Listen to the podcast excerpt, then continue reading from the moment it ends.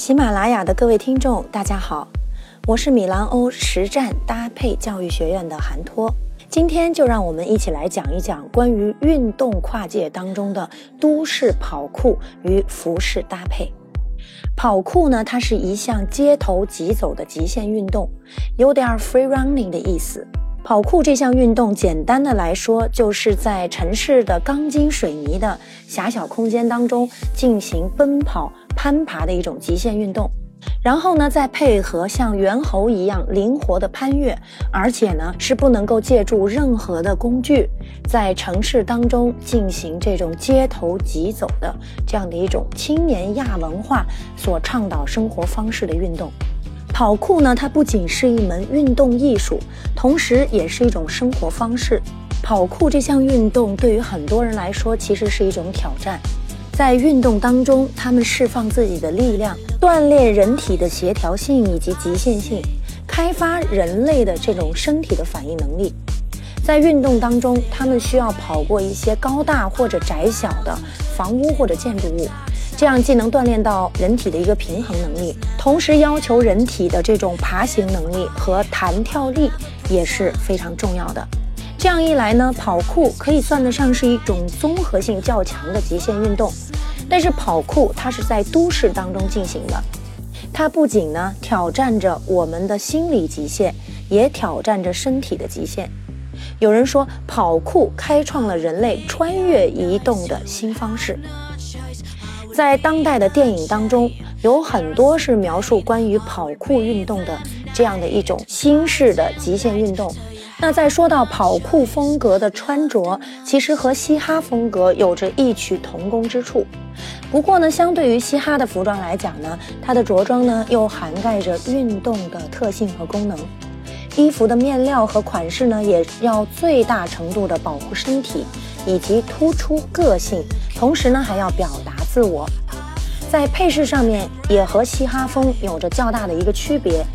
嘻哈风格呢，它会用夸张的金饰的配饰来彰显和表达自我，但是跑酷就不可以，因为毕竟跑酷是带有运动特性的，所以说呢，那些夸张的金属链条对于跑酷的这种风格来讲是极为不合适的。所以说，跑酷的服装上面以及配饰上面有它自己的特色。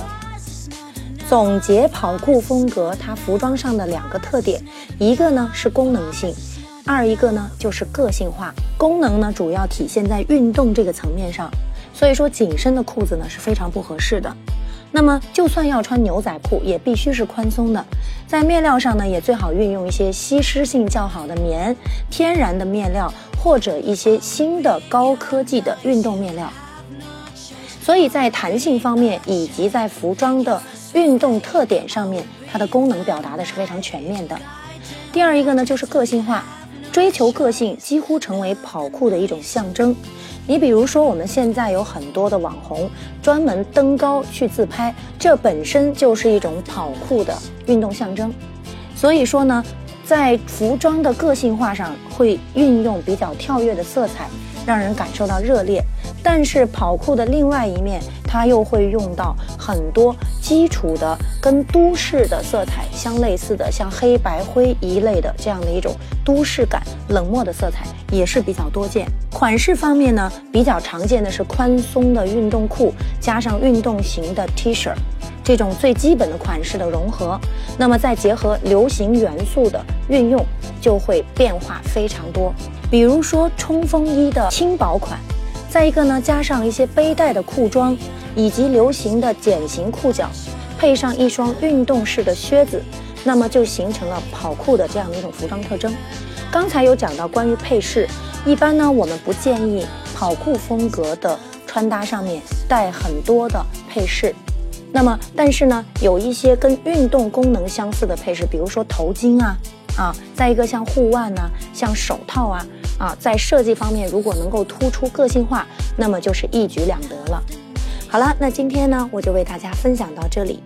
如果大家喜欢我们的音频，并且学习到了相应的知识，那大家可以多多关注我们在喜马拉雅平台上的各种的专业音频的一个播放。好，再次感谢大家，我们下次见。